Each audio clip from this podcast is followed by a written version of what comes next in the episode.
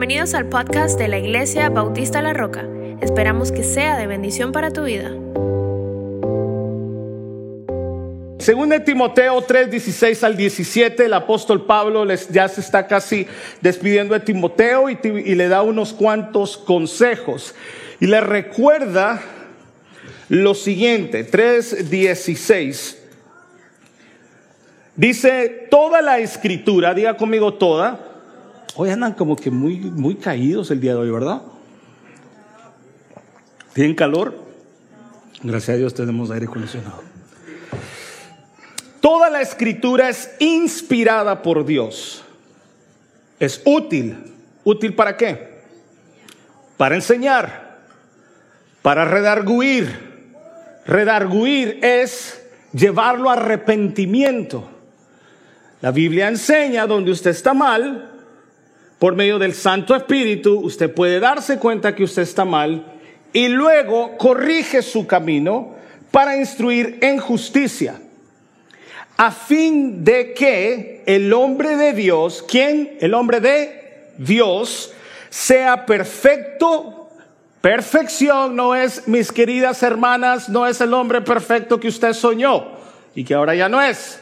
No está hablando de eso, está hablando de la madurez. Y dice enteramente preparado, ¿para qué? Para toda buena obra. ¿Ok? ¿Qué dice la Biblia de sí misma? Hablamos Salmos 19, 7 al 10 la semana pasada. Segunda de Pedro 1 del 20 al 21, lo leímos también la semana pasada, dice entendiendo primero esto que ninguna profecía de la escritura es de interpretación privada, porque nunca la profecía fue traída por voluntad humana, o sea que ningún hombre escribió porque le dio la gana, ningún hombre escribió lo que quería escribir, sino que Dios inspiró al hombre a, escribir lo que él quería, lo que él deseaba que nosotros entendiéramos o supiéramos, porque ninguna profecía fue traída por voluntad humana, sino que los santos hombres de Dios hablaron siendo inspirados por el Espíritu Santo. Cuando hablamos de la autoridad de la palabra de Dios, decíamos la semana pasada, tenemos que considerar varios factores, por lo menos cuatro. Número uno, la inspiración, según el Timoteo 3, que leímos, el, eh, que leímos en un momento. La inerrancia, que quiere decir la inerrancia, es de que no hay errores o sin error. Este libro no tiene errores. La palabra de Dios, el mensaje de Dios no tiene errores. Ok, dice Salmo 119, 160, la suma de tu palabra es verdad y eterno es todo tu juicio de tu justicia. Eh, sin, eh, luego nos movemos para la infabilidad. ¿Qué quiere decir eso? Cuando la Biblia dice algo es verdad, esa palabra proviene del latín que significa no falla o no engañar. O sea, infalible significa que, o quiere decir que la Biblia no engaña y eso para empezar, mis queridos hermanos, es una gran esperanza, que si la Biblia dice que yo soy salvo por medio de Cristo, es porque yo soy salvo. No hay que mezclar las cosas, no podemos pensar algo diferente, porque si Dios dijo, entonces así es. La cuarta cosa que debemos de pensar es la suficiencia, es decir, que las escrituras son suficientes. Significa que la Biblia es todo lo que necesitamos para equiparnos para una vida de fe y servicio. Esas cuatro cosas debemos de mantener en mente cuando hablamos acerca de la palabra de Dios. Lo que es inspiración, decíamos que es en sí una exposición más precisa para nosotros entender esto, es la inspirada por Dios, podría ser respirada por Dios. Ahora bien, eh, decíamos también que en cuanto a la inspiración verbal, eh, el autor humano no escribió voluntariamente, decíamos según de Pedro 1.21. Tres, Dios actúa en la mente del profeta para lo que quiere comunicar. Cinco, la palabra de Dios es viva. Por ejemplo, Hebreos 4.12 nos dice, porque la palabra de Dios es viva y eficaz y más cortante que toda espada de dos filos que penetra hasta partir el alma, el espíritu y las coyunturas y los tuétanos y discierne, diga conmigo, discierne los pensamientos pensamientos y las intenciones del corazón. Imagínense qué profundidad, hasta dónde llega la Biblia. La traducción lenguaje actual de este pasaje dice así, me, gusta mucho cómo la traducción lenguaje lo escribe. Dice, eh, cada palabra que Dios pronuncia tiene poder y tiene vida. Ojo con esto, no son las palabras que yo digo, sino las, son las palabras de Dios. No es lo que yo activo mediante lo que yo pueda decir, porque la palabra tiene poder. Eso no es correcto y no es bíblico. Lo que la Biblia me está diciendo es lo que Dios dice tiene poder, no yo. Un día de estos escuchaba una prédica de, de un amigo pastor y decía, bueno, si tú declaras o declaramos que, entonces tiene que suceder. Y si no sucede es porque tú no tienes fe. Todo eso no tiene nada que ver con la Biblia, sino que debemos entender que donde está el poder es en la Biblia. Y lo que nosotros debemos de decir siempre debe de ser bíblico. Dice y penetra hasta partir, perdón, pronuncia tiene poder y tiene vida. La palabra de Dios es más cortante que una espada de dos filos y penetra hasta lo más profundo de nuestro ser. Fíjese lo que, cómo termina la traducción lenguaje actual. Ahí termina, ahí examina nuestros pensamientos y deseo y deja claro si son buenos o malos. So, bueno, nosotros tenemos que tomar una decisión cuando nosotros tenemos ciertos sentimientos que en muchas ocasiones no sabemos si son sanos o buenos. La Biblia nos dice exactamente si estamos en lo correcto o no que eso es un poco lo que hablamos la semana pasada. Ahora déjenme en 30 minutos hablar de la, de la veracidad de las escrituras o simplemente la inerrancia, la, la veracidad de las escrituras. Déjeme decirle que en estos días no solamente los hombres y las mujeres están hablando del rol del hombre y la mujer. Déjeme, déjeme decirle simplemente por qué tenemos tanto problema en nuestro matrimonio. Yo, yo creo que todos nosotros nos casamos con el fin de ser felices, ¿verdad? Y luego con los años nos, nos, acomodamos y entonces las cosas han cambiado muchísimo y entonces ya las cosas no son iguales. Pero hay por lo menos dos o tres situaciones del por qué nosotros por lo menos nos sentimos completos en nuestra casa. Y es de que muchas veces o en la mayoría de las veces hay un usurpador en el matrimonio. ¿Sabe lo que es un usurpador? ¿Se acuerdan de la novela La usurpadora? Ah, sí, sí, o sea, cuando pregunté, algunos no dijeron nada, pero cuando hablo de la novela, todo el mundo se ríe porque se acuerdan, la usurpadora. Bueno, en nuestros matrimonios hay usurpadores, o hay una usurpadora, o el usurpador, ¿verdad? Y hay un problema en este caso porque primeramente nosotros no hemos entendido el rol. Y en un momento en la conferencia de matrimonios que los hombres que trabajan el día sábado en el nombre de Jesús, usted va a pedir el día libre.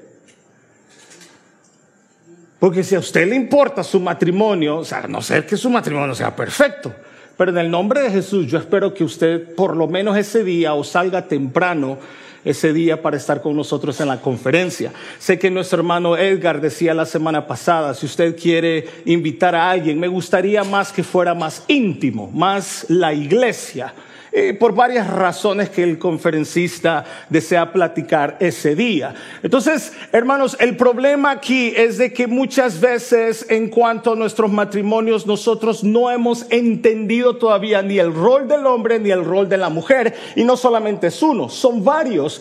Y la Biblia sí ha sido específico en el rol. El problema con muchos de nosotros los hombres en cuanto a nuestro liderazgo, si creemos que hay liderazgo, o el problema de las mujeres para someterse, que el, que el uh, feminismo les ha hecho creer algo muy diferente en cuanto al sometimiento. Ese no es mi problema ni problema de la Biblia, pero la Biblia sí ha sido específico en los roles que cada uno de nosotros tenemos. Ha sido claro, porque muchos de nosotros decimos la, el sometimiento, pero decimos sí, amén, tenemos que someternos, pero cuándo, cómo y dónde no lo hemos entendido correctamente.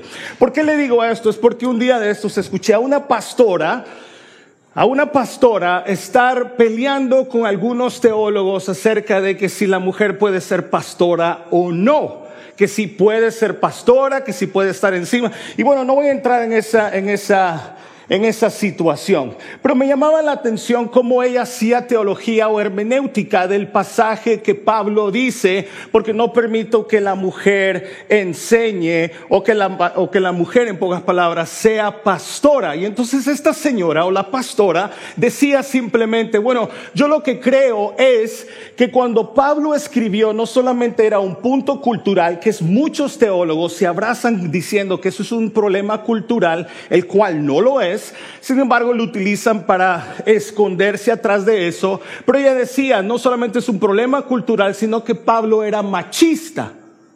Porque Pablo dice, digo yo o no permito yo que la mujer, entonces ella dice y hace hermenéutica que Pablo dice que viene de él y no viene de Dios. El problema con ese tipo de predicaciones, como esos que usted escucha en YouTube y todo eso que usted escucha en algún podcast, el problema a decir o pensar que ese pensamiento viene únicamente de Pablo, entonces estoy diciendo que esa parte no viene de Dios, por ende yo tengo que quitarlo de la Biblia. Y mi hermano querido, hay muchos, muchos predicadores allá afuera que de una u otra manera tienen que borrar o tienen que quitar algunos pasajes.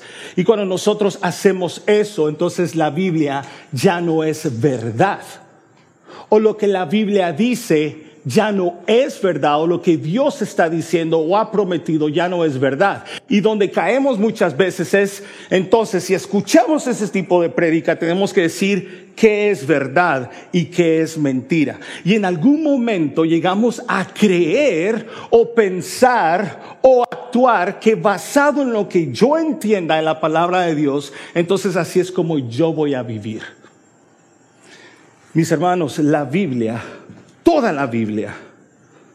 Toda la Biblia. Cuando hablamos de toda la escritura, estamos hablando de una veracidad. La Biblia es verdad. La palabra de Dios es verdad. Yo no puedo agarrar ciertos pasajes y decir, no, no, no, allí lo que no me conviene, allí él, él está hablando como hombre. O allí Él está hablando solamente a ese pueblo. O allí hay un problema cuando hacemos de la Biblia un menú. ¿Sí? No harás esto, no harás lo otro, te congregarás, eh, ofrenda, bla, bla, bla, bla, bla. Es que esto no me conviene. Entonces, esto, esto lo dijo bajo su criterio, no nunca bajo el Espíritu Santo. Los problemas, cuando negamos la inerrancia de la Biblia, los problemas que surgen, escuche esto, al negar la inerrancia bíblica no son insignificantes y cuando entendemos la magnitud de estos problemas recibimos no solamente un estímulo para afirmar la inerrancia sino también para afirmar su importancia para la iglesia. Aquí se indica o vamos a indicar algunos problemas más serios. Es decir, mi querido hermano, que es vital para la iglesia que entendamos lo serio que esto es. El momento que nosotros neguemos la velocidad de la Biblia, entonces no sabemos qué es verdad o qué es mentira. Primeramente, los problemas al, al, negar la inerrancia de la Biblia, si negamos, para los que están escribiendo, si negamos la inerrancia, nos vemos frente a un serio problema moral. Efesios 5.1 dice, ser imitadores de mí.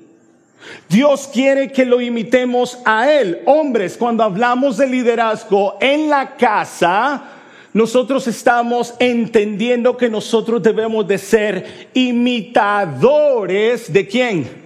De Cristo. Yo debo de pensar como Cristo, yo debo de actuar como Cristo. Es más, cuando Cristo supo, cuando, cuando, Dios se da cuenta de que la iglesia, de que, de, que, de que nosotros estamos apartados o nosotros vamos directo a la muerte, quien inició, quien inició la, la, ¿cómo se dice cuando dos personas están, a la reconciliación, perdón. Uy, Dios me perdone. Quien inició la reconciliación fue quién? ¿Nosotros? Fue Dios. Es Dios quien inicia, es Dios quien da el primer paso. Cuando Dios dice que nosotros debemos de ser imitadores de Él, quiere decir que yo como padre, que yo como marido, debo de tomar la iniciativa de la reconciliación. Así es como tratamos de poner en práctica esta situación. Pero ¿y qué si esto no fuera verdad? ¿Qué si Dios nos dice mentiras? ¿Qué si Dios a veces habla y a veces no? A veces dice una cosa y a veces dice otra. Aunque déjeme decirle que algunos de nosotros actuamos de esa manera, como que lo que Dios ha dicho no es verdad. Pero no podemos pasar nuestra vida de esa manera negar la inerrancia y a la vez, negar la, inerrancia en la Biblia y a la vez afirmar que las palabras de la Biblia son palabras que Dios inspiró necesariamente, implica que Dios intencionalmente nos habló con falsedad. Y pensar que Dios nos habla con falsedad es un peligro. Y mi hermano, los púlpitos están repletos de esta cosa. Los púlpitos están repletos ahora diciendo que Judas se arrepintió y que Judas fue mejor que Pedro. ¿Han escuchado esa prédica? Nuestros views, nuestros views en la iglesia de YouTube, nuestro canal tiene aproximadamente un promedio de 95 a 100 vistas por semana a dos semanas. Y no pasa de 105, 110 lo mucho. Y estos sermones donde dicen que Judas se arrepintió y que era mejor y mejor cristiano que Pedro, tiene aproximadamente 3.5 millones de vistas. Porque es, es, es, increíble pensar cómo nosotros vemos la palabra de Dios y cómo a veces Dios nos miente diciendo de que Judas no se arrepintió y otros dicen que sí. Es increíble cómo a nosotros nos gusta componer la teología o simplemente decir que estamos equivocados cuando nunca abrimos la Biblia. Es interesante cómo hay personas que dicen, pastor, usted está equivocado, pero nunca leen la Biblia. Nunca han estudiado. No saben ningún libro de la Biblia, no saben dónde está el Antiguo o en, el, o en, eh, el, Nuevo Testamento, no saben absolutamente nada, pero nos preguntan y nos cuestionan acerca de nuestra teología. Es interesante, pero si usted llega y les dice que están mal en sus carreras, entonces usted no tiene derecho a opinar. Es interesante cómo esto trabaja. Segundo, si se niega la inerrancia, empezamos a preguntarnos si podemos de veras confiar en Dios en todo lo que dice.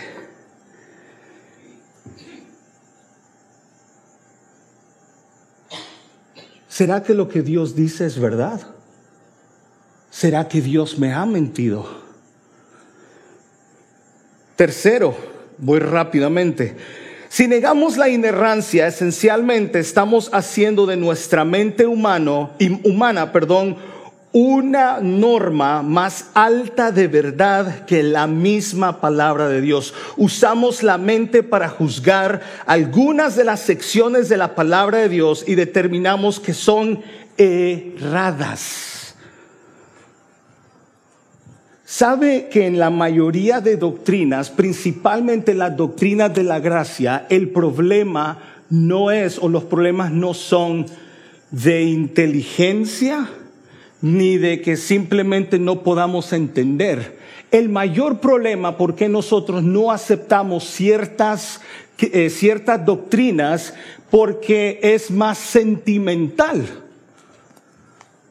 Es más sentimental, me choca más en el área sentimental o emocional que en un aspecto doctrinal. Yo he escuchado muchas personas cuando escuchamos estas, estas doctrinas de la gracia, que son muy marcadas y muy claras en la Biblia, Es interesante como muchas personas nos han dicho, hemos puesto eh, citas bíblicas una tras de la otra, una tras de la otra, y todavía dicen, no lo puedo aceptar.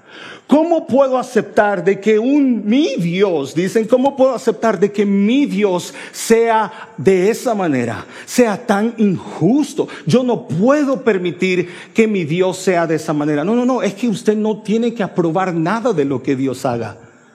It doesn't matter what you think or who you are. Dios sigue siendo Dios, lo apruebe usted o no. No es problema de que yo no puedo aceptar de que Cristo yo no puedo aceptar que mi Cristo no, no, haya escogido a unos y a otros no. ¿Cómo es posible? Eso me choca. Eso está en contra de mis conceptos. Es un concepto emocional, es un concepto meramente humano y no es bíblico. El problema una vez más es que aquí hay tantos conceptos y cuando viene y cuando habla la Biblia, todos mis conceptos están fuera de la ventana. When God speaks, all my concepts are out the window. Cuando Dios habla, no importa cómo Martín le enseñó en la escuelita dominical a Alex Rodríguez. No importa sus conceptos, mi querido hermano, no importa qué tan chocante pueda ser para usted. No importa qué tan chocante una doctrina pueda ser para usted, si eso es lo que la Biblia ya estableció, pero constantemente dudamos y uno de ellos es por la ignorancia de la palabra de Dios. Cuarto, si negamos la inerrancia, también debemos decir que la Biblia se equivoca, no solamente en detalles menores, sino también en algunas de sus doctrinas negar la inerrancia, es decir, que la enseñanza bíblica sobre la naturaleza de la Biblia y sobre la veracidad y confiabilidad de las palabras de Dios también son falsas. Estos no son detalles menores, sino cuestiones doctrinales de importancia. Este es el problema, que nos metemos en la iglesia o en iglesias que nos dicen aquel evangelio light, si usted quiere escuchar algún, algunos mensajes del Evangelio Light, se los puedo pasar. Hay un Evangelio Light por allí. ¿Ustedes han conocido iglesias interdenominacionales? Iglesias que no dicen ser ni una ni la otra, no son ni chicha ni limonada. ¿Saben por qué? Porque no pueden entrar en doctrina. Porque el momento que entren a doctrina, dividen la iglesia. Mucha gente se va. Pero la doctrina también nos ha servido, mis queridos hermanos, como un filtro. Porque la verdad de la que habla Pablo no se cimenta o no, se, no es fundada en mentira o en amor simplemente. Yo no quiero fundar una iglesia basada en amor de una persona sino que debo de fundamentarla en la verdad de Dios. Por eso el apóstol Pablo dice, deben de pensar lo mismo, deben de sentir lo mismo, porque todo lo que hemos creído correctamente viene de este libro. Pero hay personas canguros que en cinco años han estado en cuatro iglesias.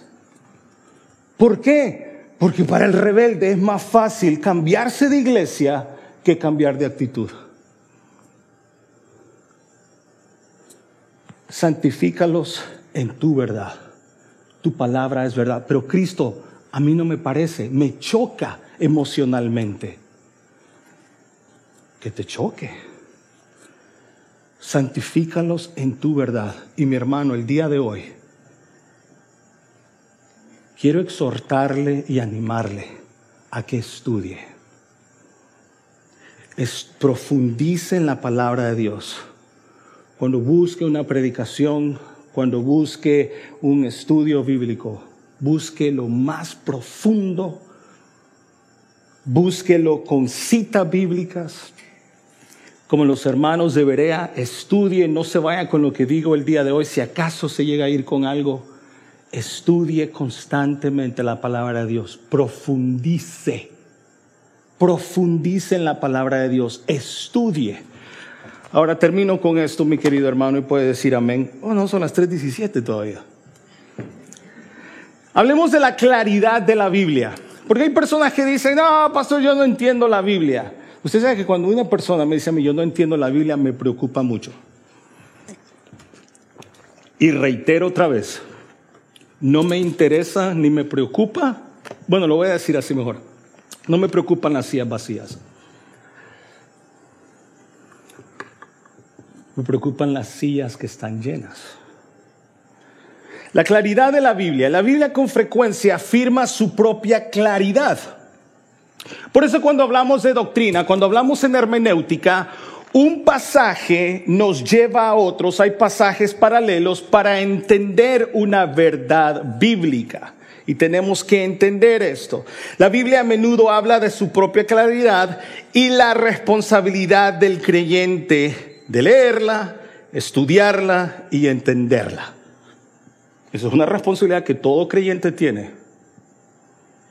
Esa es toda responsabilidad que, nosotros tenemos que hacer. Yo no sé qué es lo que usted hace en su trabajo, pero usted tiene responsabilidades en su trabajo. Si usted no los hace, quiere decir que lo más probable es que usted pronto no va a ser trabajador o va a ser empleado de esa compañía. Entonces, si usted es creyente, quiere decir que usted entiende su responsabilidad de leer, de estudiar y entender. Mire, Deuteronomio 6, el 6 al 7 dice, grábate en el corazón estas palabras que hoy te mando. Grábate. ¿Qué dice? Grábate. Los que son de mi año, los de la mejor, la mejor década de los ochentas. Para mí, y dice la historia que la mejor década fue el 80. Uf. ¿Cómo escuchábamos los 80s y cuando venía la canción que nos gustaba teníamos que apretar play y, el botoncito rojo para que grabara la canción que nos gustaba. ¿Se acuerdan? Y esperábamos que el DJ de la radio no dijera nada para no dañarnos la canción, ¿verdad? O que no terminara antes. Y cuando se habían roto las, pestañitas del cassette, teníamos que ponerle papel así para que entonces pudiera agarrar la grabadora. Y cuando se grababa el cassette, cuando se dañaba, ay, teníamos que volverlo a enrollar y enrollar y enrollar y enrollar. Bueno, ese se podía regrabar. Pero fíjese lo que Dios le está diciendo a, Moisés y nos recuerda a nosotros. Grábate en el corazón estas palabras que hoy te mando. Incúlcaselas continuamente a tus hijos. Perdón, incúlcalas constantemente a tus hijos. ¿Alguna vez usted como padre dice, ¿cuántas veces te lo voy a decir? O, solamente, solamente en la casa pastoral. ¿Cuántas veces te lo tengo que decir? Si hablamos de la Biblia, 20 no es suficiente. Porque Dios le dice, tienes que grabártelas y tiene que decírselas o repetírselas a tus hijos o inculcárselas.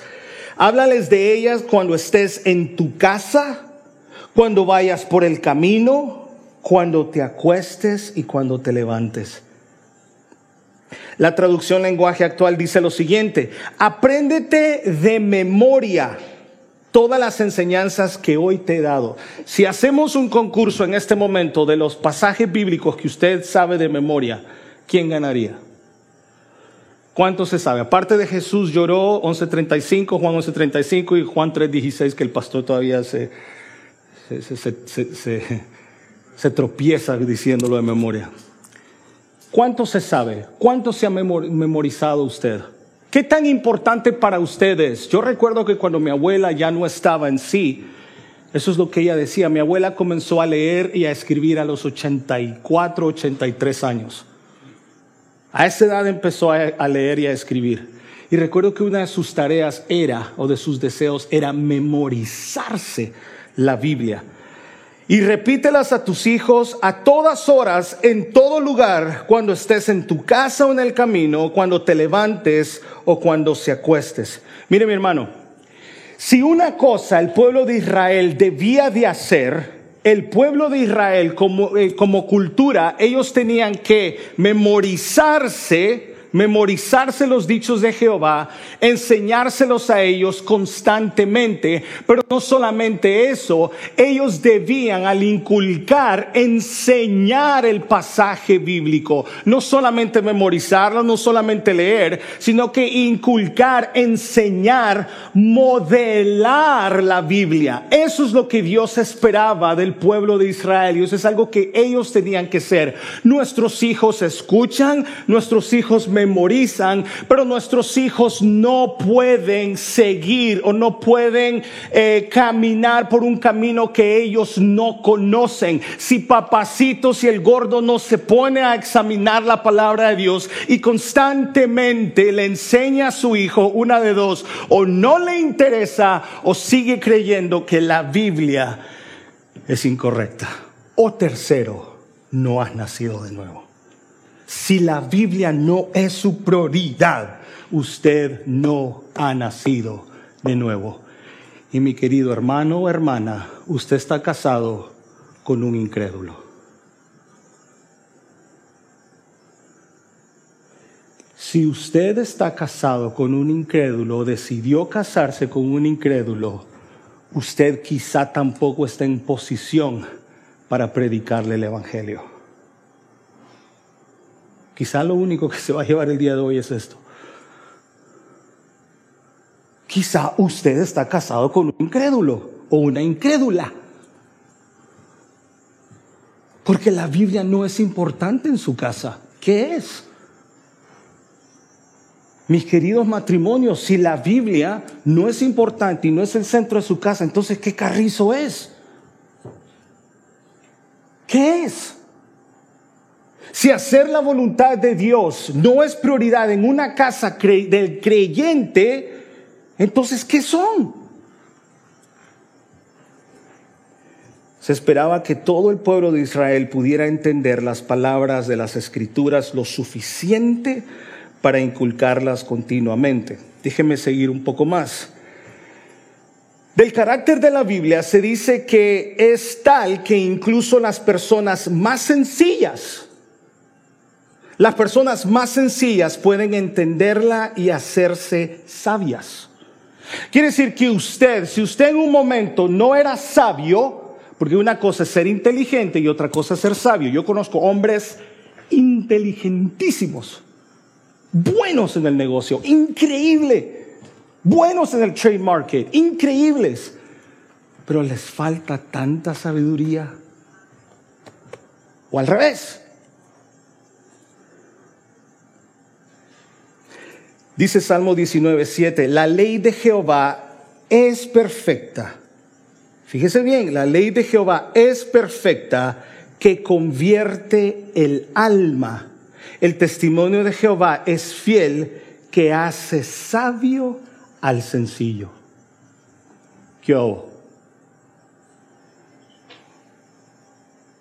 Mire lo que dice Salmo 119, 130. La exposición de tus palabras imparte luz y da entendimiento a los sencillos. Hermana, si el gordo no está leyendo la Biblia, ¿qué sabiduría está trayendo a la casa? Si el marido no lee la Biblia, no medita en la Biblia, no tiene la palabra de Dios en su vida, ¿qué sabiduría está trayendo? ¿Qué valor, qué valor moral hay en la casa? La persona sencilla no es meramente un individuo al que le falta capacidad intelectual, sino al que le falta juicio sano, que es importante o que es proclive a cometer errores y al que fácilmente se le hace descarriarse. Santiago habla mucho del hombre de doble ánimo. ¿verdad? Y eh, eh, Santiago cuando habla del doble ánimo está hablando de doble alma. ¿Ok? No es solamente el ánimo. Pero Santiago habla de la persona de doble ánima, uno que es, uno que no es. Pero hay personas también que dependiendo de cómo se sienten muchas veces, también así o dependiendo del deseo que queramos nosotros la sabiduría, así es como nosotros también podemos tomar la verdad de la palabra de Dios. La palabra de Dios es tan, tan entendible, tan clara, que incluso una persona de estas podía adquirir sabiduría. Nadie debe de pensar que es demasiado torpe. Hay personas que dicen, no, pastor, yo soy demasiado torpe para la Biblia. Yo mejor no leo. Yo mejor le dejo ese trabajo a usted. Qué bonito. Yo lo doy a usted para que usted estudie en la noche y ya me traiga comida masticada. No, hermano, no se desanime. Si el Espíritu del Señor está con usted, está en usted, la palabra del Señor es clara. La palabra del Señor es clara y no solamente eso, sino que le, promete también sabiduría. La culpa de los malos entendidos no se debían a las escrituras del Antiguo Testamento. Si usted se fija en el, en el ministerio, y con esto termino, se lo prometo. Cuando Jesús entraba siempre en algún tipo de discurso, perdón, en algún tipo de, de dime que te diré en algún, en algún momento de, de argumento, Jesús siempre tenía la costumbre de decir, ¿no han leído qué? ¿Ustedes han escuchado qué? Jesús siempre daba por sentado que las personas de ese momento habían leído el Antiguo Testamento y sabían lo que Dios esperaba de ellos desde entonces. Jesús siempre tenía eso y si usted quiere saber, nos lo vamos a leer, pero si usted quiere ver eh, ejemplos así, está Mateo 12, 3, el 5, 19, 14, 22, 31, Mateo 21, 42, 22, 29. Pero el que quiero que veamos rápidamente y con esto que terminamos es Mateo 12. Vaya conmigo a Mateo 12 con sus Biblias, por favor, compre una Biblia de estudio. Si gasta en, en el cine, porque no va a gastar en una Biblia. Y si no tiene una, y desea una de estudio, avíseme. Mateo 12 dice, en aquel tiempo iba Jesús por los sembrados en un día de reposo. Y sus discípulos tuvieron hambre y comenzaron a arrancar espigas y a comer. Viéndolo los fariseos le dijeron, he aquí tus discípulos hacen lo que no es lícito hacer en el día de reposo. Pero él les dijo, ¿no habéis leído lo que hizo David cuando él y los que con él estaban tuvieron hambre? ¿No habéis leído? Siempre cuando usted entre a una, a una em, a una discusión con su esposo o su esposa, dígale de una vez, ¿qué dice la Biblia? ¿Qué dice la Biblia que debemos de hacer? Dígale sí, porque la Biblia tiene la respuesta. Cuando a Jesús lo, le, le, echan en cara que los discípulos tienen hambre, o bueno, realmente no notan que tienen hambre, sino que están haciendo algo ilícito en el día de reposo, le dice, ¿ustedes no han oído lo que David dijo? ¿O lo que hizo cuando él y los que con él estaban tuvieron hambre? Como entró en la casa de Dios y comió los panes de la proposición que no les era lícito comer ni a él ni a los que con él estaban, sino solamente a los sacerdotes? ¿O no habéis leído en la ley cómo en el día de reposo los sacerdotes en el templo profanan el día de reposo y son sin culpa? Pues os digo que uno mayor que el templo está aquí. Y si supieses qué significa, si supieses qué significa misericordia quiero y no sacrificio, no condenaráis a los inocentes, porque el Hijo del Hombre es el Señor del día de reposo. Mi hermano, el problema que Jesús primeramente les tira a ellos Y lo primero que cuestiona es, ¿no sabían ustedes o no saben ustedes que en la Biblia ya está la respuesta? ¿No han oído ustedes? ¿No han leído? No, yo sabía que se encontraba eso. Uno de los mayores problemas del por qué nosotros no entendemos, mi querido hermano, primer lugar, o déjeme leerle este, este, este, este, concepto.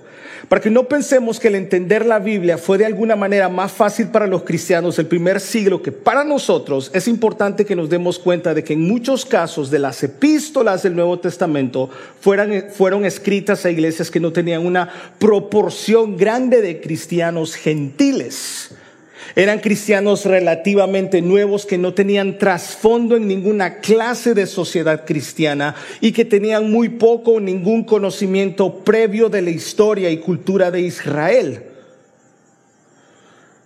Tampoco ellos o ellos estaban en la misma situación que nosotros podemos estar hoy en día. No había un trasfondo religioso para que ellos pudiesen entender fácilmente la Biblia o lo que los apóstoles habían escrito en ese momento. Ahora, las cualidades morales y espirituales necesarias para entender correctamente, mi querido hermano, primeramente Romanos 15:4 dice, porque las cosas que se escribieron antes para nuestra enseñanza se escribieron a fin de que por la paciencia y la consolación de las escrituras tengamos esperanza. Ahora hay un futuro, esperanza fiel. ¿De dónde lo sacaron? ¿De dónde? ¿De dónde? O como hoy en día cualquier salmista hace teología y doctrinas. No, no, no, pero esa tiene verdad, esa sí me gustó, esa sí me gustó, esa sí me tocó. Esa está un poquito más bíblica, más centrada. Hay una esperanza, esperanza fiel. Mi salvación y la salvación es de Cristo, no depende de mí. Por eso hay una esperanza. Porque lo que dijo Cristo es verdad. Y porque un día, un día, un día, un día, Él vendrá. Un día, one day, Él vendrá. Un día, Él va a venir un día yo estaré con Él. Un día, un día, esa es mi esperanza. Cuando hablamos de las cualidades morales y espirituales necesarias para entender correctamente, primeramente, mi querido hermano, el problema, como decíamos ahorita, es moral y espiritual, más que intelectual. Vea 1 Corintios 2.14, el que no tiene el espíritu no acepta lo que procede del Espíritu de Dios. Se lo digo una vez más para que se lo lea al gordo. El que no tiene el Espíritu no acepta lo que procede del Espíritu de Dios, pues para él es locura. ¿Saben cuántas personas me han dicho a mí, no, pastor, yo, yo eso no lo puedo aceptar? No, no, no, no, yo, yo eso no lo acepto. ¿Cómo es posible que Dios actúe de esa manera? Bueno, la Biblia dice que en algún momento la arcilla le pregunta al alfarero, ¿por qué me hiciste así? Ya un momento que nosotros mismos cuestionamos a Dios. El problema no es intelectual. El problema es espiritual. El que no tiene el Espíritu no acepta lo que procede del Espíritu de Dios, pues para él es locura. No puede entenderlo porque hay que discernirlo espiritualmente. Según Corintios 3, 14 al 16, pero el entendimiento de ellos se embotó, porque hasta el día de hoy, cuando leen el antiguo pacto, les queda el mismo velo no descubierto, el cual por Cristo es quitado. Ay, espérame, espérame, espérame, espérame. Wait a minute. Pero el entendimiento de ellos se embotó porque hasta el día de hoy, cuando leen el antiguo pacto, les queda el mismo velo no descubierto, el cual por quién es quitado? ¿Por quién es? ¿Por usted? He decidido quitarme el velo el día de hoy. He decidido seguirte. He decidido amarte. O sea, soy yo. No, no, no. Por Cristo es quitado. Allá que a ver qué usted hace con ese pasaje. Y aún hasta el día de hoy, cuando se lee a Moisés, el velo está puesto sobre el corazón de ellos, pero cuando se conviertan al Señor, el velo se quitará. Hebreos 5:14, pero el alimento, el alimento sólido es para los que han alcanzado madurez, para los que por el uso tienen los sentidos ejercitados en el discernimiento del bien y del mal. Mi querido hermano, si usted no tiene interés por la palabra del Señor, si usted de vez en cuando la busca y no la entiende, lo más probable es que usted no ha nacido de nuevo. ¿Sí? Si para usted la Biblia, si para usted la doctrina, si para usted lo que Dios dice no es primordial, lo más seguro es que usted no ha nacido de nuevo. Es más, el simple hecho que usted cuestione en este momento lo que yo le estoy diciendo, ya de por sí también hay un problema.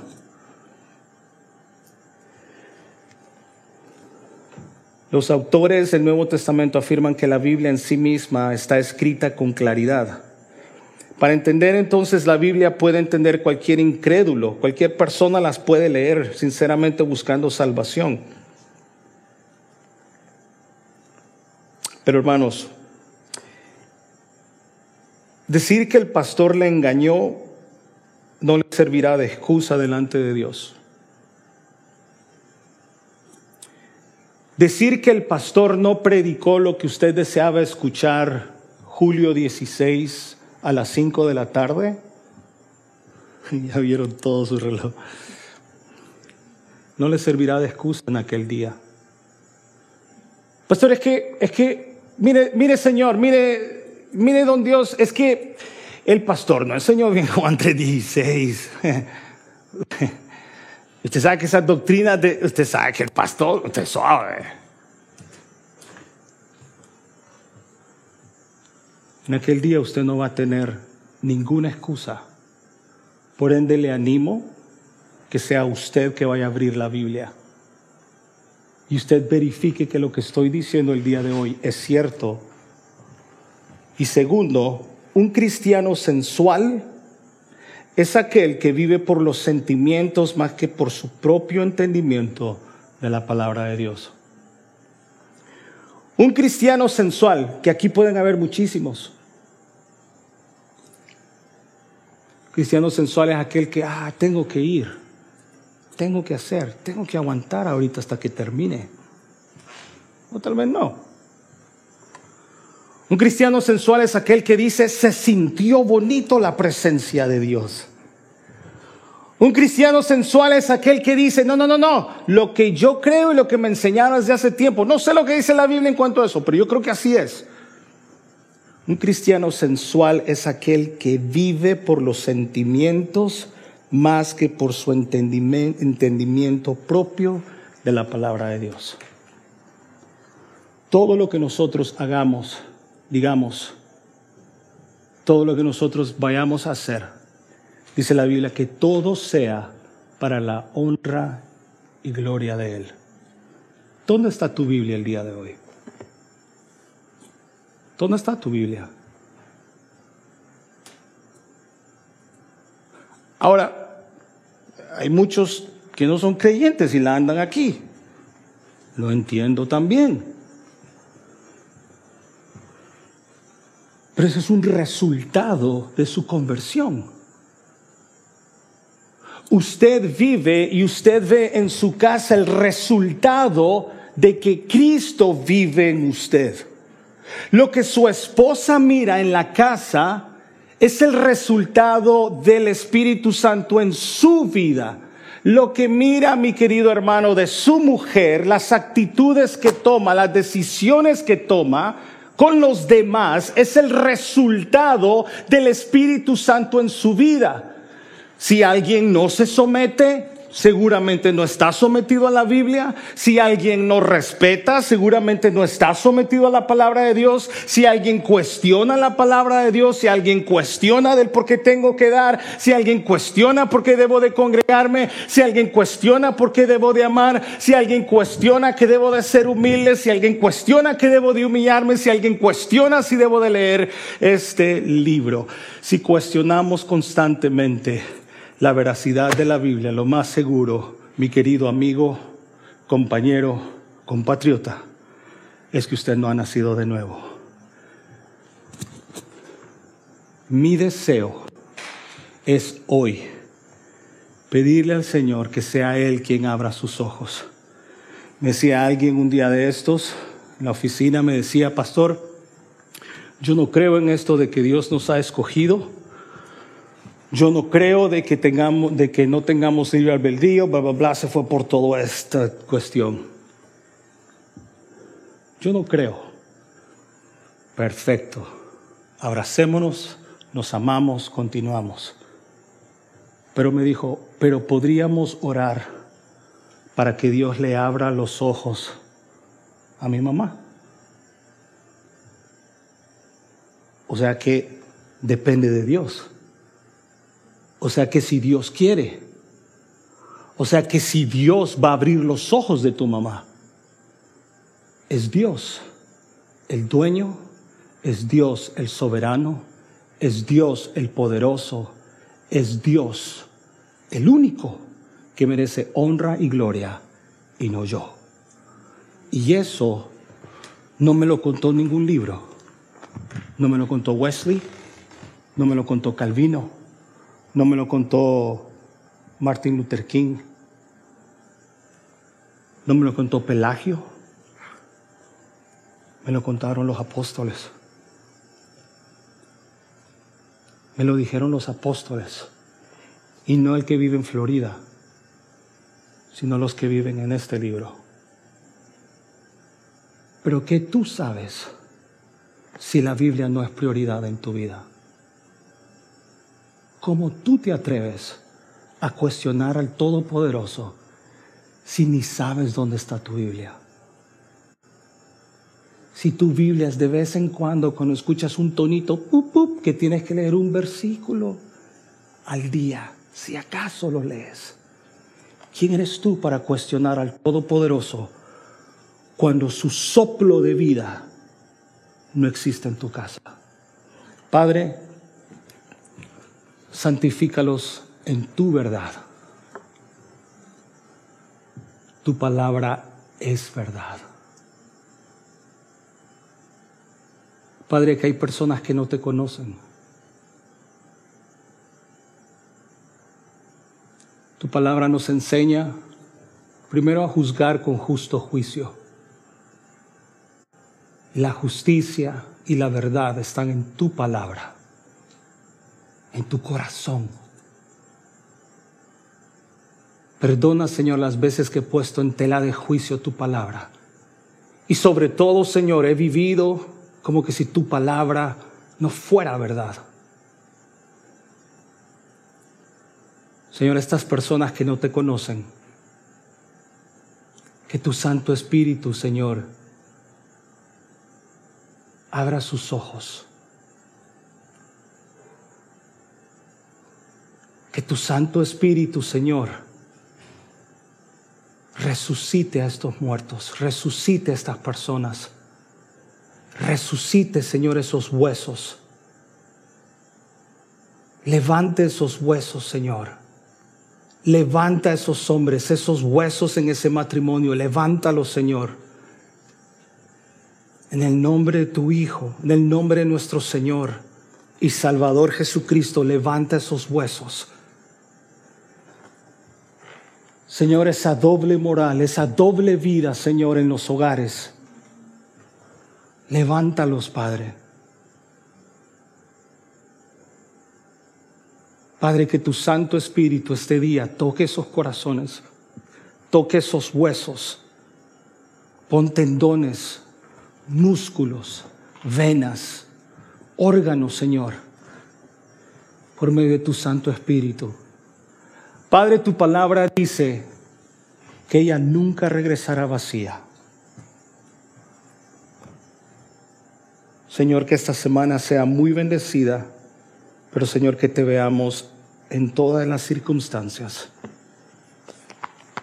Señor, que te busquemos en espíritu y en verdad. En Cristo Jesús. Amén.